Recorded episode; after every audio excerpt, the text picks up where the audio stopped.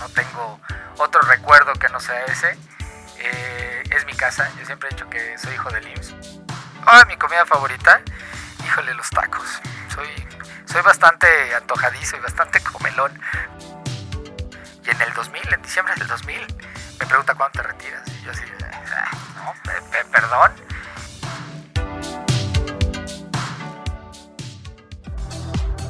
Esto es A Tu Salud.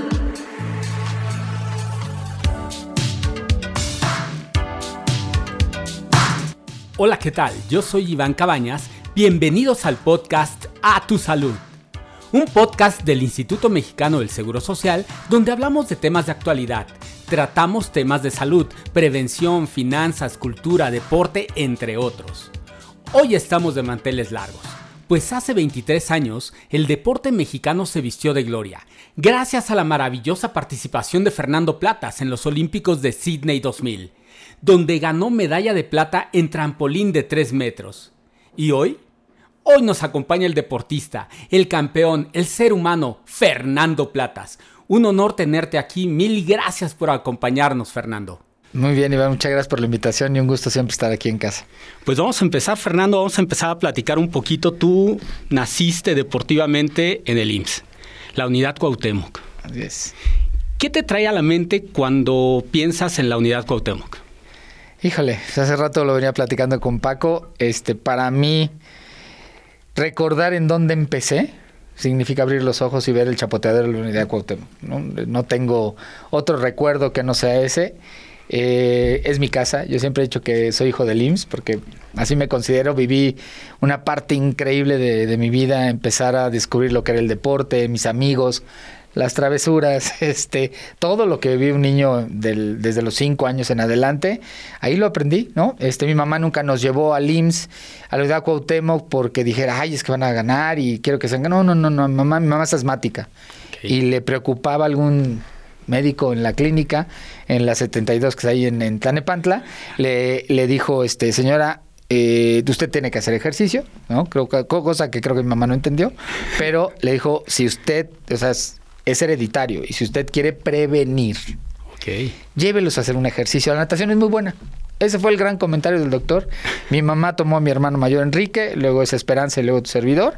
Y este, y desde que teníamos sus razones era meterse a nadar, nadar, nadar, nadar. No había otra, otra cosa más que hacer ejercicio. Oye, Fernando, natación. O sea, tú empezaste en la natación y según tengo entendido no te sacaban de ahí porque te gustaba mucho. ¿Cuándo das el brinco valga la expresión, a brincar desde plataformas y trampolines. Bueno, Iván, tienes la versión oficial porque estaba en la natación, pero la natación no me gustaba. O sea, la verdad es que tengo que decirlo, yo creo que en esa época si me hubieran hecho algún análisis seguramente hubiera salido con TDAH o, ¿no? o algún sí, exactamente, alguna cosa de esas porque no era muy inquieto. O sea, yo terminaba de entrenar y me, me metía, ahí hay unas este, jardineras y me iba a echar relajo, me cruzaba el puente, me iba al frontón y me, iba a jugar. Este, todo, el mundo me conocía porque era bastante latoso, es la verdad las cosas. Y este, mi papá no podía conmigo, de repente ya le dije que la natación no, mis hermanos eran muy buenos nadadores. Entonces, de alguna otra manera, un poquito presión de siguiera natación, pues yo llegué este, seis años y le dije, papá, no, no quiero, ¿no? Este, y mi papá lo intentó y entonces pasamos al básquetbol, pasamos a la gimnasia, al atletismo que había del otro lado, en fin, pero yo decía no, no me le escapaba cada semana hasta que literalmente llegó mi papá, le preguntó a algún entrenador de natación, oiga, ¿qué más hay? Y le dijeron clavados. Entonces fue, me inscribió, la primera semana me fugaba, me escondía, llegaba, me dejaba mi mamá, me iba, me metía al, baño, este, me iba a jugar y eh, cuando debía terminar la clase me metía al baño, me mojaba el cabello, mojaba mi toalla, mi traje de baño, salía y le decía mamá, y ahí se clavados. Hasta que mi papá me dijo, te voy a ver, y ahí sí se prendieron las alarmas. Digamos que la estrategia siempre se me dio, ¿no? Y dije, pues aprender. Y así como te lo estoy contando, entré a la clase, me enamoré, era como ir a, un parque de diversiones todos los días. Era, todo era completamente increíble, todo era diferente. Ibas a una clase y te enseñaban a botar el balón, a correr, ¿no? Además, aquí te enseñaban a pararte de manos, a dar rodadas, brincar en la cama elástica, en el trampolín, y luego de repente te... en la calle tu mamá te dice no te subas, ¿no? No, aguas, ahí te vas a caer. Aquí te decía no, súbete, ¿no? Y vas a otro trampolín, luego a los cinco metros, y luego veías a los, a los compañeros que se tiraban de más alto. Bueno, era increíble. Oye, Fernando, te, iba a preguntar justo qué significa para ti frontón. Frontón, diversión. O sea, yo veo un frontón y digo, se puede hacer tantos juegos. O sea, era. Pues yo creo que éramos un grupo como de seis chamacos muy, muy similares, ¿no? Y nos inventábamos cada cosa. O sea, una piedra podía ser divertido, un, este, una lata, ¿no? Una pelota desinflada, lo que fuera, este, jugábamos. O sea, todo era válido jugar en el frontón, este, era un parque de diversiones, este, y también de repente era estar conviviendo con muchos adultos, con señores que se divertían con nosotros, ¿no? Decían, estos chamacos que hacen aquí, ¿no? ¿Qué, ¿Qué, tanto hacen? Y nos enseñaban a jugar frontón, este, con la, con la mano, esta mano abierta, ¿no? Etcétera, etcétera. Es, eh, tengo muy gratos recuerdos del frontón, ¿no? Te lo digo porque creo que esas escapadas, justo cuando empezabas en, el, en, el, en los clavados, era al frontón. Sí, sí, sí, Nos cruzamos, la unidad Cuauhtémoc está dividida, nos cruzamos el puente y pues allá era tierra de nadie, más que los señores que iban a jugar, ¿no? Ya de repente, según nosotros les apostábamos, pues nada, nada más nos decían, ¿no? Ellos jugaban con nosotros. El señor Flores era también papá de un nadador de la generación de mis hermanos y él le avisaba a mis papás, ¿no? Oye, se vino para acá, estuvo ahí, este pues era la familia, ¿no? Lo, lo, lo, básico, que, los amigos avisaran dónde estaban los, los, hijos de los amigos, ¿no? Justo es esa a lo que voy ahorita, la familia. ¿Qué papel jugó tu familia, la directa y la familia ampliada del IMSS, para que tú llegaras o que para que tú le agarraras todo el gusto a los clavados? Todo, todo. Mis papás, pues obviamente, y mis hermanos, toda mi familia es mi base, ¿no? Este, para decisiones, mi papá siempre pues me decía qué podría pasar, pero me permitía tomar decisiones. A, lo mejor mi papá dice que porque no conocía el deporte de los clavados, ¿no? Y, al final se mantenía a un lado, pero me permitía hacer. Pero al final, siempre que sucedía algo malo, yo llegaba y pues, iba al hombro de mi mamá y mi papá y decía, pasó algo malo, ¿no? Este, y la familia empleada de, de la unidad Cuauhtémoc, pues muchísimo. Y, empieza en, en, en tratar de lograr tu sueño o más bien de empezar a nutrir tu sueño. Cuando yo llegaba a la unidad Cuauhtémoc los sábados, mi primer entrenador se, llamaba, se llama Salvador Sobrino. Salvador Sobrino fue olímpico en 80, compañero de Carlos Girón. Y entonces aquí este, los clavadistas olímpicos eh, estaban clases. Y entonces ellos terminaban de entrenar, estaban en el proceso hacia 84, Los Ángeles 84, terminaban de entrenar y entonces imagínate iban la escena. Tú llegabas de, de escuinclito, ¿no? Con tus pants ahí todos con tierra, ¿no? De que te habías ido a jugar por todo. Te sentabas y veías salir a Carlos Girón, a Salvador Sobrino, a Jorge Mondragón, Jesús Mena ya era de los juveniles, este, de los grandes, este, se puede decir, y salían todos y se ponían su uniforme de la selección nacional. Wow. Y te daban clase. Y entonces para mí eso era, todavía me acuerdo, este, y, platicaba hace unos días con Raúl González y decíamos, era una generación de la de Moscú 80, Los Ángeles 84, que era muy cercana al IMSS, los tenías ahí, ¿no? Entonces, este, pues para mí eso es mi gran familia, ¿no? Porque eran tus entrenadores, tus compañeros, Todavía eh, tuvimos una reunión donde Didier Mena, que fue eh, subcampeón mundial con clavados, también hermano Jesús Mena, José Alcalá, este V. Ramírez, nos juntamos porque fue un equipo mundialista del IMSS, ¿no? Campeones mundiales. Es tu familia, este es tu segunda familia, empiezas a vivir, empiezas a, a pasar del niño al adolescente y todas tus vencias son con ellos, todas, todas, todas. Cuando eres deportista, está tu familia, tus papás pero los entrenadores se convierten en parte importante de tu formación. Si yo te digo Chava Sobrino y Jorge Rueda, ¿qué viene a tu mente, Fernando? Ah, bueno, entonces a ver, es que yo, yo me considero muy afortunado en la cantidad de entrenadores que tuve, que estuvieron ahí, que cubrieron un momento, que te dieron toda su experiencia, porque pues obviamente estuvo el profesor Sobrino, estuvo Gustavo Osorio, estuvo Rodolfo Segura, este, estuvo Alejandro Vélez, estuvo Jorge, Jorge Rueda, sin lugar a duda, ¿no? Con quien, quien llegó la medalla. Pero todos se volvieron esos, esos grandes maestros en algún momento, ¿no? Y, que te van dando las bases para, como persona y como atleta, para, para ir este pues para ir creciendo, ¿no? Y, esos son, son los que están ahí pegados a ti, ¿no? Pero en la fosa pues convives con los de waterpolo, los de nado sincronizado, natación artística hoy en día, los de natación que conocían a mis hermanos, ¿no? El profe Rafa, el profe Mario, este, en fin, es, es, una familia empleada. Oye, y cuando tú estás en la plataforma, vamos, vámonos al momento de que ya subes los escalones, ¿qué pasa cuando vas subiendo los escalones? ¿En qué piensa un clavadista? ¿En qué pensaba Fernando Platas? La competencia los mundiales. ¿Sabes qué? La competencia de Ah, eh, yo diría que mi deporte me enamoré de dos, en tres etapas, ¿no? La primera, esta que ya platicamos, que es la mágica. La segunda, la magia de la competencia. O sea, el, momento de la competencia es un momento único. No hay, todavía no me encuentro en otro momento igual, ¿no? Llegas, te paras en el trampolín, dicen tu nombre, se queda la alberca callada. Es decir, no importa que haya 20 papás, ¿no? Mi primer competencia fue ahí en el IMSS en Toluca, ¿no?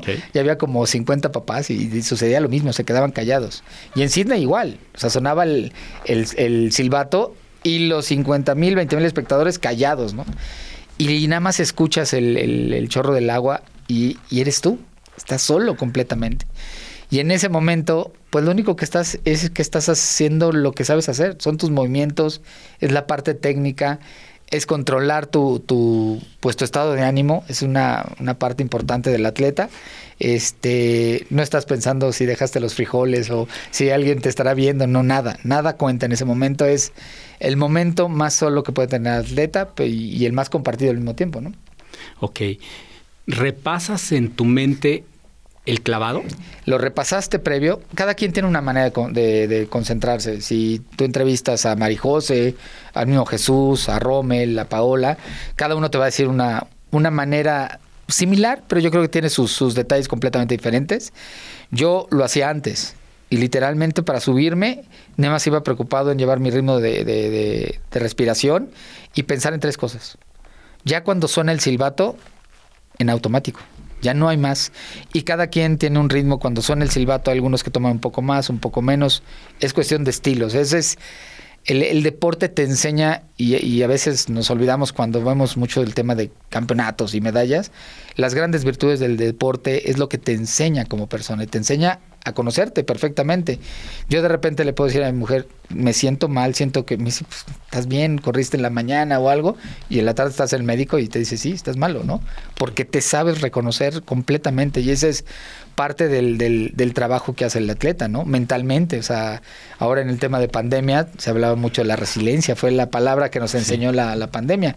El atleta lo hace todos los días, ¿no? Cuando ves a una niñita de seis años que llega todos los días a entrenar, ningún entrenamiento es igual le estás enseñando cómo superar sus miedos, cómo superar este hasta sus inseguridades, cómo motivarse ya sola. O sea, es, es un tema mental interesantísimo lo que te enseña el deporte, ¿no? Me imagino que eh, tú lo viviste en, los mundiales, en los Juegos Olímpicos. Y, por ejemplo, en los últimos Juegos Olímpicos fue muy sonado el hecho de que deportistas de repente dijeron, ya no, por ese control de emociones, por ese reconocer las emociones que se estaban teniendo en ese momento. ¿Tú cómo manejabas tus emociones en, la competencia? Hay, deportes que te enseñan de manera muy viva, muy, muy objetiva, que estás lidiando con el miedo, ¿no? Cuando hablas pues, de clavados, la altura, cuando hablas de taekwondo, los deportes en combate, pues, literalmente, ¿no? Pero creo que todos los deportes te enseñan esa parte emocional. Lo que hoy vimos con, con Tokio, que ese es un tema personal, es la dimensión de lo que terminan siendo las redes sociales, todo lo que termina estando alrededor, ¿no? Cuando tienes a los atletas en concentración, hace rato le platicaba a Francisco Alice que en mi época te sacaban a concentración para que los medios no te tuvieran ahí, ¿no? Porque siempre te tenían ahí en la alberca, iban y ahí estabas. Hoy en día los tienen en los medios, ¿no? En las redes sociales. Y eso hace una una accesibilidad que puede ser un arma de dos filos. Entonces, cuando ellos salen de la concentración, abren su teléfono y viene toda la bomba, pues se dimensionan lo que son. Y ese es algo muy importante poderlo manejar. El atleta siempre va a ir en su seguridad, sabe lidiar con los miedos, pero sabe también hasta dónde decir no. Este, yo en lo personal tuve lesión para Barcelona 92, este, fractura de la mano izquierda, y lo que no dije fue estoy cansado. ¿No? Y continué con la carga de trabajo y de repente pues ya estaba la fractura. Entonces, el atleta lo va, lo va viviendo y, va teniendo muy claro cuándo tiene que decir que no. Es tan importante entrenar como descansar. ¿no? puedes tú estar tratando de esta escena donde entrena sobre todo y pega con costales de carne y luego los puños le sangran. No, no, esas, son las películas. El atleta tiene que descansar para no caer en fatiga y tener una lesión.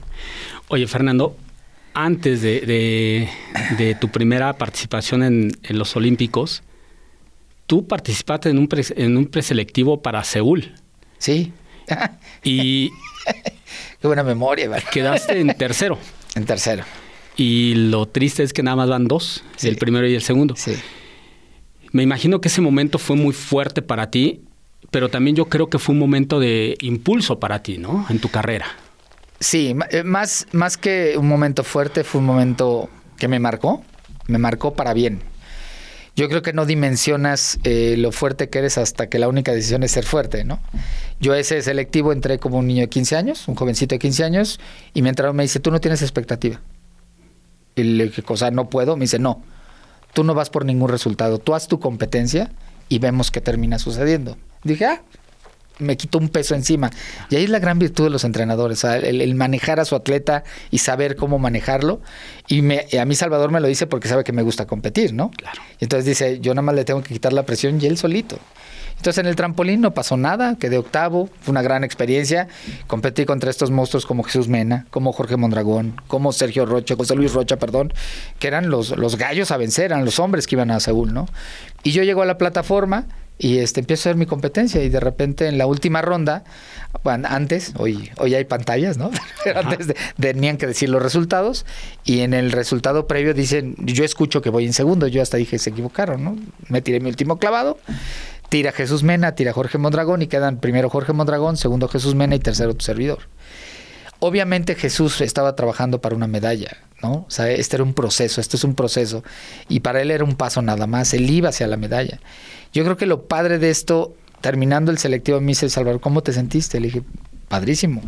O sea, estoy compitiendo con ellos, estoy compitiendo ahí, ¿no? Me dice, ¿te No me dice más.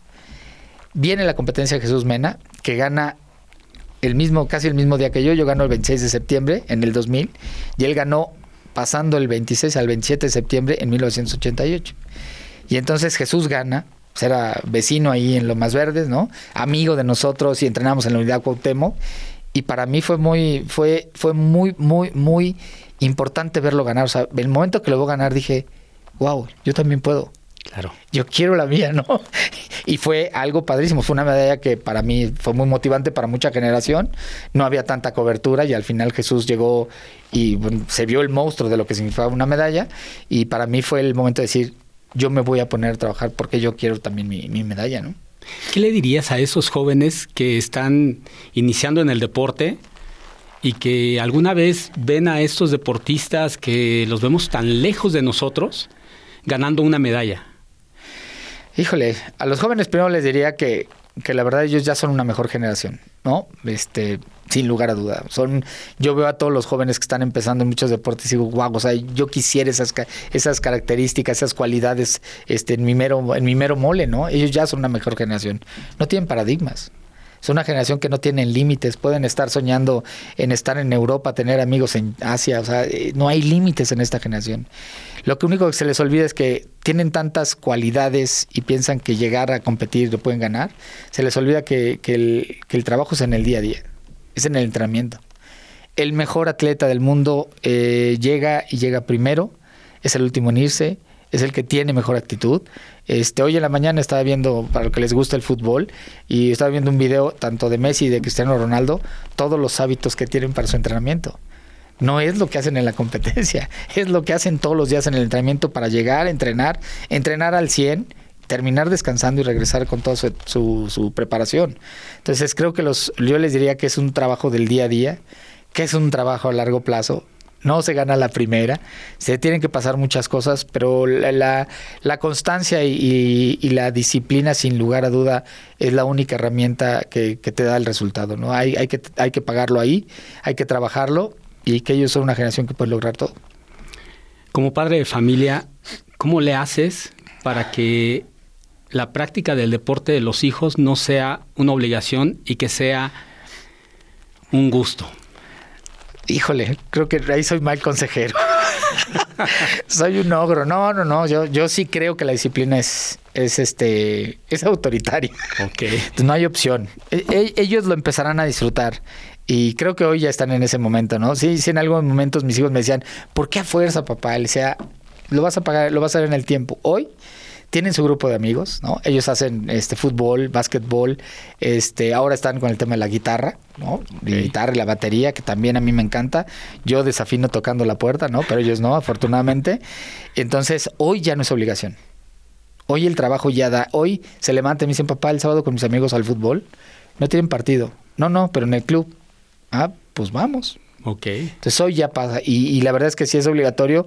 No porque vayan a ser campeones, la verdad es que no, sino porque obtengan un, hábito, el hábito del ejercicio, el hábito de la convivencia, el hábito... Empezaron en taekwondo mis hijos y les salió el carácter competitivo, no sé de quién, y entonces me di cuenta que eran completamente individualistas. Y mi mejor asesor es mi papá, ¿no? Y yo llegaba y le decía, ¿qué hago? Me dice, pues a ver, si están en individual, mételos equipo. Y descubrieron el fútbol. Y la verdad es que ahora con el mundial y las famosas tarjetitas y todo se volvió una experiencia increíble para ellos. ¿no? Entonces, lo que quieran, que lo hagan bien, que lo hagan eh, con muchas ganas. ¿no? Lo, que les digo es que en la casa no es válido llegar y decir, hijo, le hubiera hecho algo más, sino más bien dejar todo. Y hoy lo están disfrutando. Hoy, hoy ya no soy tan ogro para, para este tema. Ya lo disfrutan, ellos toman las decisiones y yo creo que los papás tendríamos que ver que esta es otra herramienta, una herramienta de vida, ¿no? una herramienta en la cual los va a ayudar a que el día de mañana sean unos jóvenes sanos y puedan lograr lo que quieran, ¿no? ¿Para qué los queremos jóvenes con veintitantos años y un problema ya de complicado de salud, no vale la pena, ¿no? Fernando, voy a hacer una dinámica contigo. Híjole, qué miedo.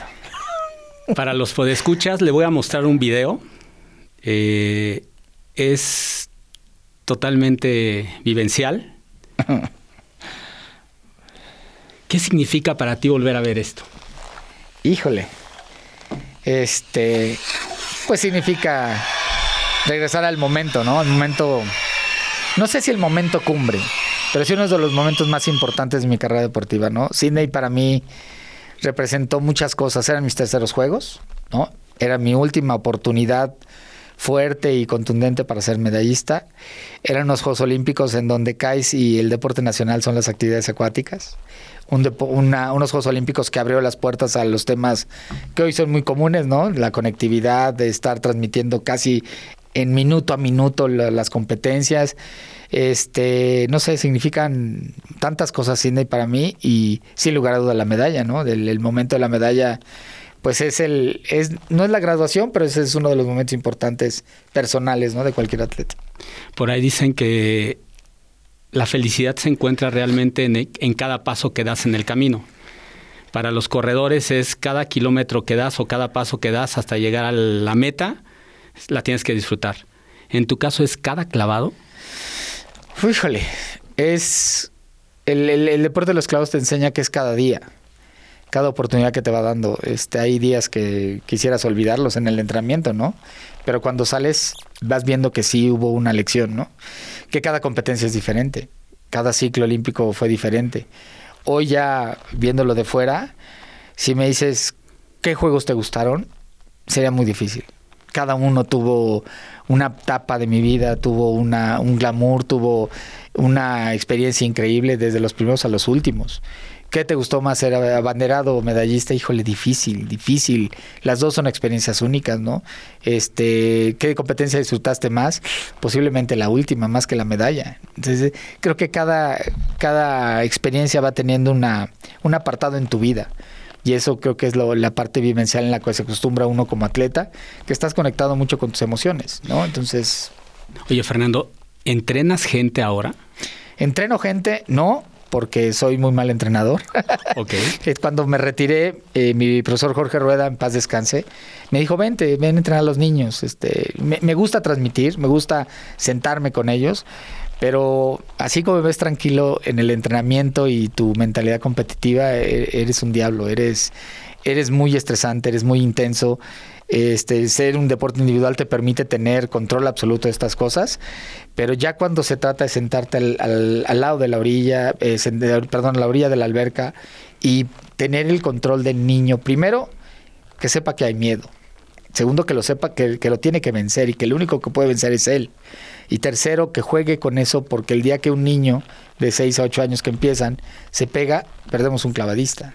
Entonces ese manejo cuando eres tan intenso, no, no se te da. Sin embargo, si me piden que vaya, que esté, pues lo hago de otra manera. No soy el entrenador, ¿no? Es, como cuando le prestas tus hijos a los tíos y a los abuelos. Pues siempre son muy buenos. Lo conscientes. Sí, son muy buenos. Los conscientes, yo siempre les digo que yo les transmito las, las mañas, ¿no? El entrenador le va a decir qué hacer bien.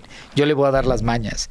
O te acercas ahora a la, a la selección nacional, pues le dices tu consejo, lo que tú ves. Eh, tú eres el que ve fuera de la caja ellos están tan metidos en la rutina, en lo que tienen que hacer, que tú vienes y piensas fuera de la caja y, eso les permite tener una visión más amplia de lo, de lo que puede hacer.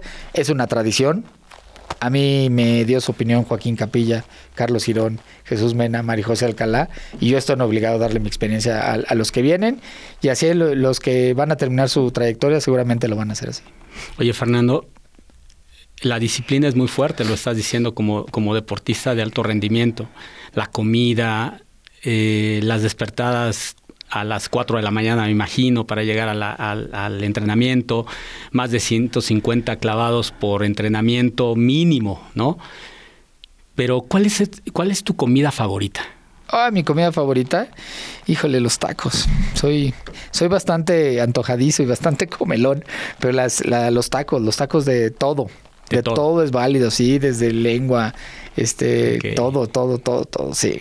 ¿Y cuando entrenabas, de repente había esos lujitos o no podías? Sí, claro, mira, el, el deportista, como te decía al principio, se conoce también que sabe tomar esas, esas decisiones, sabes cuando tienes momentos mucho más relajados, sabes cuando tienes momentos mucho más exigentes. Te, te sorprenderías cuando nos pusiéramos a pensar que tienen como un atleta olímpico con cualquier persona del día a día, ¿no? Este, aquí en las mismas oficinas del IMSS, todos los días a las 8 de la mañana ves a la gente llegar temprano, ya se aventó una hora, está levantando el puesto, está limpiando. Igual lo hace el atleta. Es una chamba. O sea, no, no, lo único es que está dispuesto a pagar el precio de lo que se tiene que hacer. Y, y no es un precio, es lo que tienes que hacer para llegar a. Entonces le apasiona, lo motiva, no busca la motivación en otro lado, él es la motivación, ¿no? pero va encontrando que hay momentos también para, para relajarse. Es tan importante entrenar como decir, hoy estoy cansado, hoy me puedo este, sentarme a, comer una pizza, ¿no?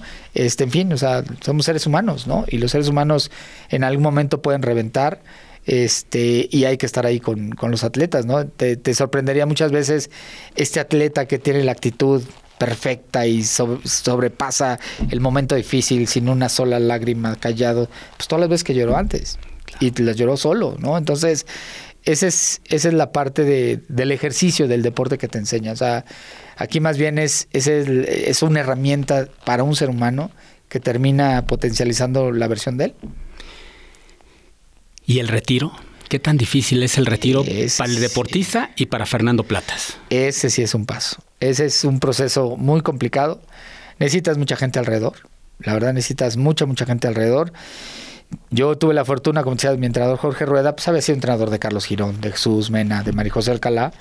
Y en el 2000, en diciembre del 2000, me pregunta cuándo te retiras. Y yo así, ah, no, perdón. Y, este, y empiezas a buscar cuáles son tus proyectos alternos. Este, yo le estoy muy agradecido al IMSS, no por, por mi inicio nada más, sino porque en ese momento también me arropó, ¿no? Y me permitió decir, pues ven, aquí está tu casa, están las albercas, platica con los chavos. Este, hoy en día doy conferencias gracias a eso, ¿no? Y el IMSS también me, me ayudó a eso. Este, y empiezas a buscar tus, tus este, proyectos alternos, a verte fuera de...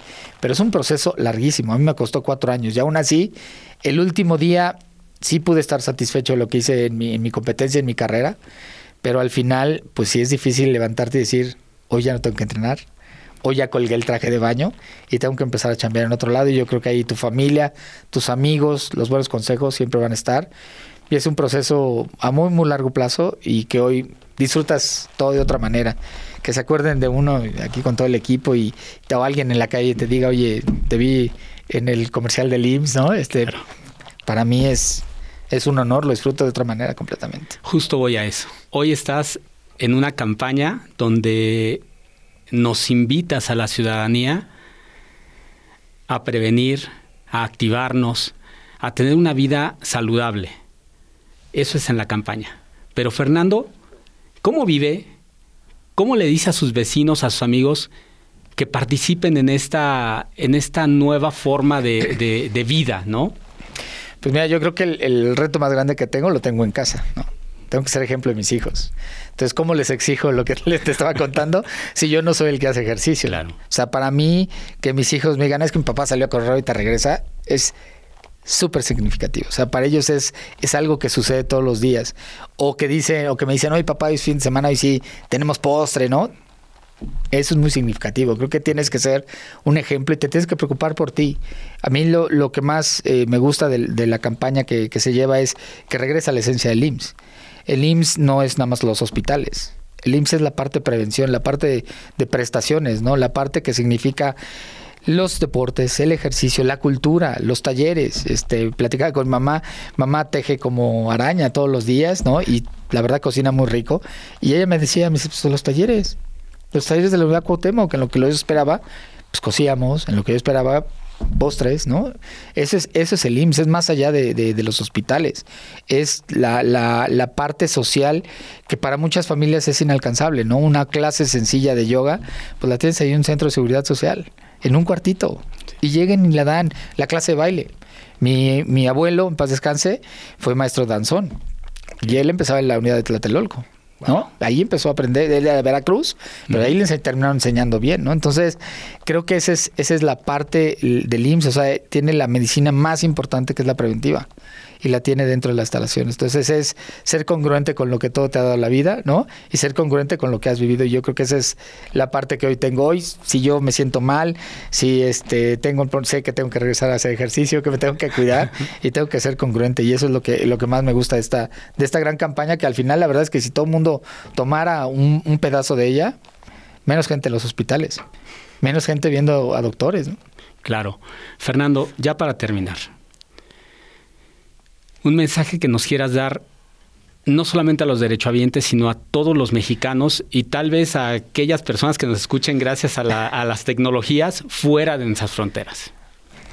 yo primero este, aprovechar la oportunidad para agradecerle pues, siempre a mi casa, ¿no? al IMSS, al director general, a Soy Robledo, por siempre permitirnos tener las, puertas abiertas de esta gran institución.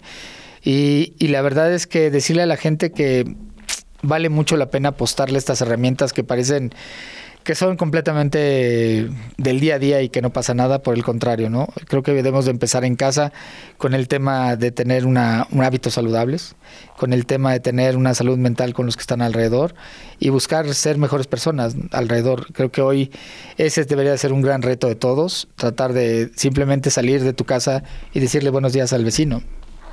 A veces creo que pasan meses y años y ni siquiera los hemos saludado y desde ahí empieza la base, ¿no? Y creo que esta sociedad necesita que todos seamos un buen ejemplo de ella y trabajar en equipo y, de verdad yo siempre lo diré con mucho orgullo, estoy muy agradecido del instituto y seguiré siendo el hijo que, que, le permitieron ser ahí en la unidad Cuauhtémoc y creo que siempre presumir las herramientas que tiene el IMSS para todos. Muchísimas gracias Fernando y este para irme de este programa quiero parafrasear algo que hace eco desde que estaba yo en el televisor viendo tu competencia. Cuando cierra, de repente escucho, plata para platas, plata para platas, tenemos campeón, viva México. Gracias, de verdad, Fernando. Gracias, por estar con nosotros, por seguir siendo parte del IMSS. Eres hijo del IMSS, seguirás siendo parte del IMSS y no te has ido de aquí. Gracias. Esto fue su podcast A Tu Salud. Estamos de verdad muy contentos de haber tenido aquí a Fernando Platas y los esperamos a ustedes en los próximos episodios. Ya saben, nos pueden escribir al correo a.tusalud.imps.gov.mx. Hasta la próxima.